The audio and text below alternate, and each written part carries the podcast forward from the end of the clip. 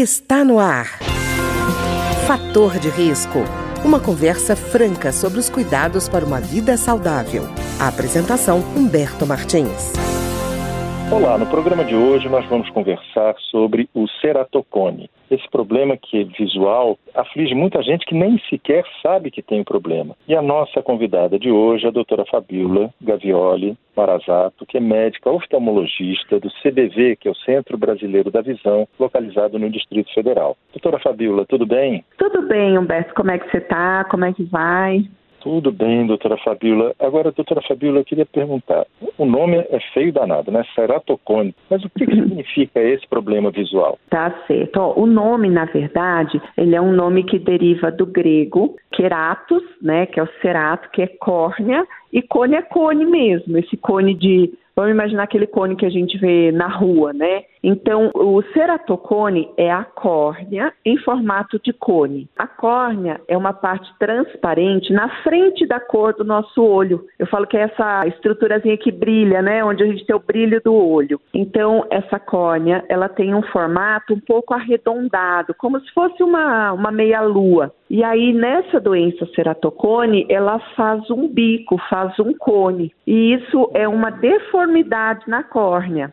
Certo. Doutora Fabiola, e quando a pessoa tem essa deformidade, quais são os sintomas que ela percebe? Assim? Ela chega a perceber? Sim, a maioria das vezes sim. Geralmente o ceratocone ele vai acometer o adolescente, aquela pessoa no início da idade adulta, é a idade mais comum de iniciar. Então, pode ser uma pessoa que ou já usa óculos ou nunca usou óculos e percebe uma visão mais turva, percebe uma dificuldade visual. E aí, quando vem para o exame uh, de rotina, um exame de óculos, a gente percebe que tem algo além de grau, né? Que tem uma doença que causa esse grau, que é o ceratocone. Então, assim, ó, tem pessoas que vão perceber isso já de uma forma avançada, porque ele começa muito, muito forte, vamos dizer assim, e tem pessoas que às vezes pensam que só tem grau de óculos e passam muitos anos assim, e num exame de rotina, a gente descobre que ela tem o ceratocone, mas de uma forma mais leve, que não impactou tanto na visão. Pois é, doutora Fabíola, eu fico imaginando,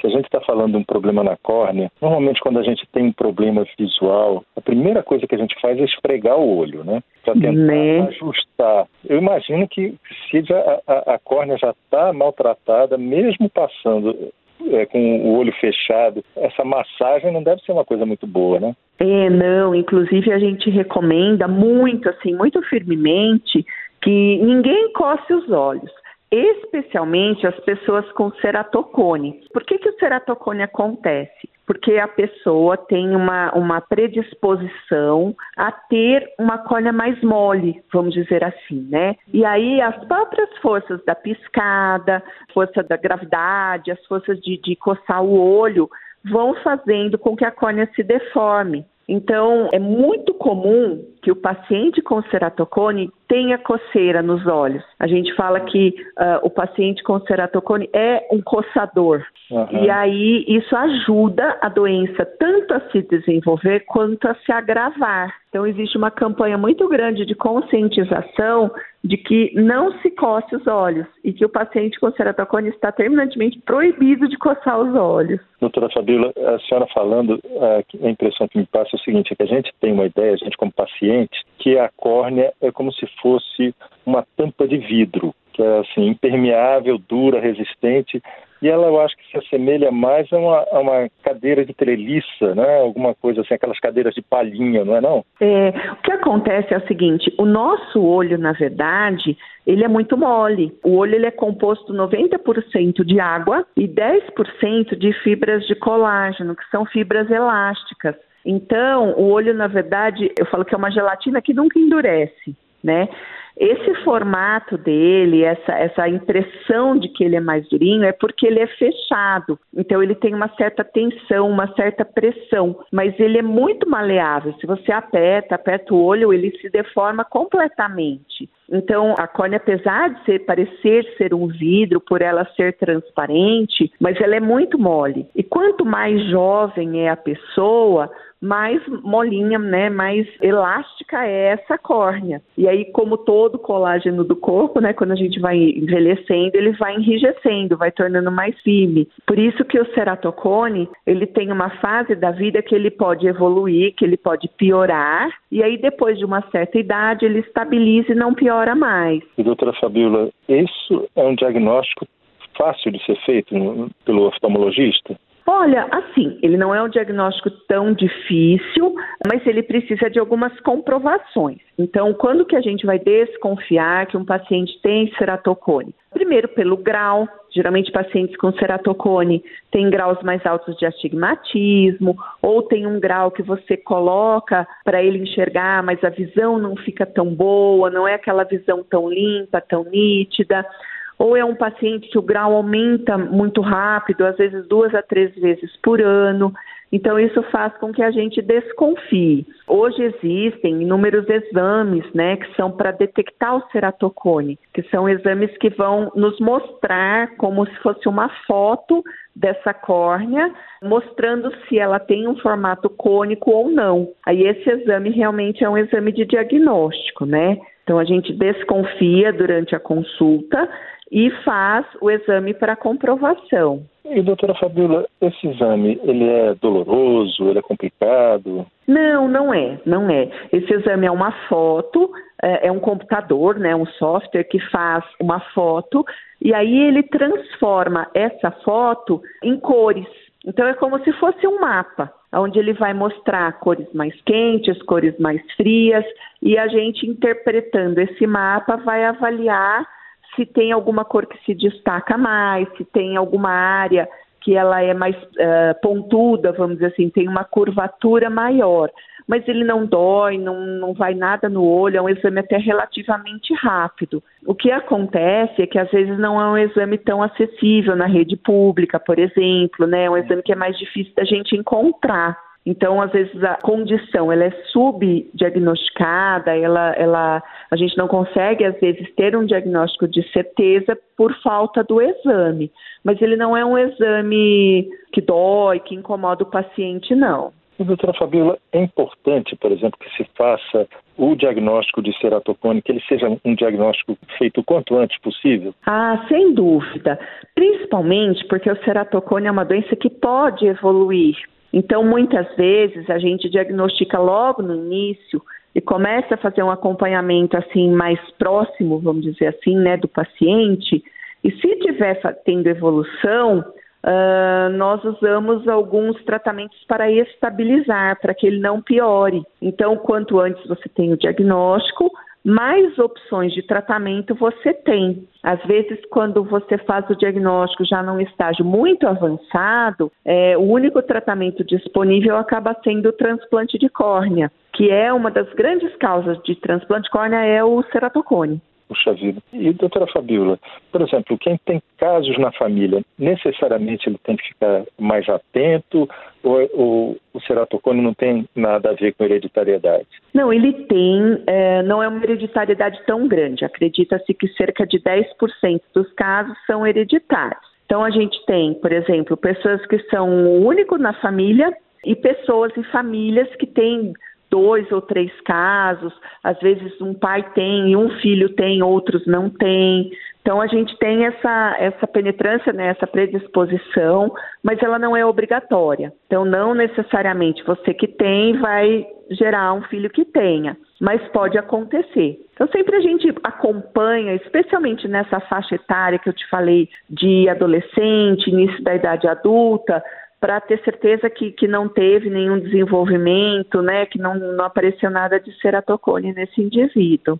Certo. Doutora Fabíola, por exemplo, a pessoa teve uma doença inflamatória no olho. Essa doença inflamatória pode ser um gatilho para o surgimento de ceratocone? Olha, uh, isso não é totalmente comprovado. O que se sabe é que uh, alguns fatores uh, de alergia, de inflamação podem estar presentes no paciente com ceratocone, mas esse, esse, essa relação assim uh, confirmada, ela ainda não existe, né? Tem alguns estudos que mostram que as pessoas com ceratocone têm na sua lágrima, por exemplo, componentes inflamatórios mais aumentados, mas são estudos, a gente não acaba usando isso na prática clínica, não. Ah, certo. E doutora Fabiola, o ceratocone aparece só num dos olhos ou ele pode aparecer nos dois? O ceratocone, ele é, no consenso de ceratocone, ele é considerado uma doença bilateral, uma doença dos dois olhos. O que acontece é que ele pode ter um desenvolvimento mais num olho que no outro. Então, às vezes, a pessoa tem um olho muito ruim, muito acometido, com um cone muito grande, e no outro, nada, entendeu? Mas a gente sempre considera que ele tem essa genética para os dois olhos e pode manifestar num olho só. Certo, doutora Fabíola, quer dizer que então às vezes a pessoa fica com aquele incômodo achando que é um olho só que tem o problema, mas o ceratocone está nos dois, só que em níveis diferentes, é isso? Exatamente, pode ter é, um olho muito ruim e o outro mais ou menos, ou um muito ruim e o outro muito bom. Então ele fala, ah, eu tenho só, por exemplo, no olho direito, na verdade, o outro olho pode não ter manifestado, mas nada nos diz que ele não tenha lá dentro dele essa, essa possibilidade, entendeu? Certo. E, doutora Fabíola, e tratamento? O tratamento do ceratocone, a senhora chegou a falar quando o caso é grave, pode acabar tendo só como saída o transplante. Mas até lá, quais são as opções que existem? Oh, Humberto, é o seguinte: o ceratocone, a gente tem que olhar duas coisas. A primeira é se ele está em evolução. Então, se ele está aumentando, se ele está piorando. Se ele estiver aumentando, a gente tem alguns procedimentos para estabilizar o ceratocone, para melhorar um pouco a qualidade de visão. Se ele já chegou num nível assim que nada disso vai resolver, aí tem que ser uma cirurgia que é o transplante de córnea. Paralelo a isso, eu tenho que recuperar a visão do paciente, colocar a pessoa para enxergar. Então, as duas formas que existem são os óculos, que alguns pacientes com ceratocone usam muito bem, outros os óculos não resolvem, e aí, para esses pacientes onde os óculos não resolvem, são as lentes de contato. Então a gente sempre começa do mais simples, né, que são os óculos, vai para a lente de contato, pode associar óculos ou lente de contato com um tratamento para estabilizar o ceratocone. E nos casos onde ou já está num nível muito alto que não, não adianta mais estabilizar ou que pode acontecer dele não, não ser estável, não ficar estável, aí vai para os procedimentos cirúrgicos que inclui o transplante, né? Mas a gente tenta de todo modo uh, não precisar chegar no transplante, até porque uh, não é uma cirurgia que a gente consegue ter um acesso assim também a hora que a gente quer. Transplante tem ainda uma demanda, tem uma fila, né? Enfim, a gente tenta evitar de todo modo precisar de fazer transplante.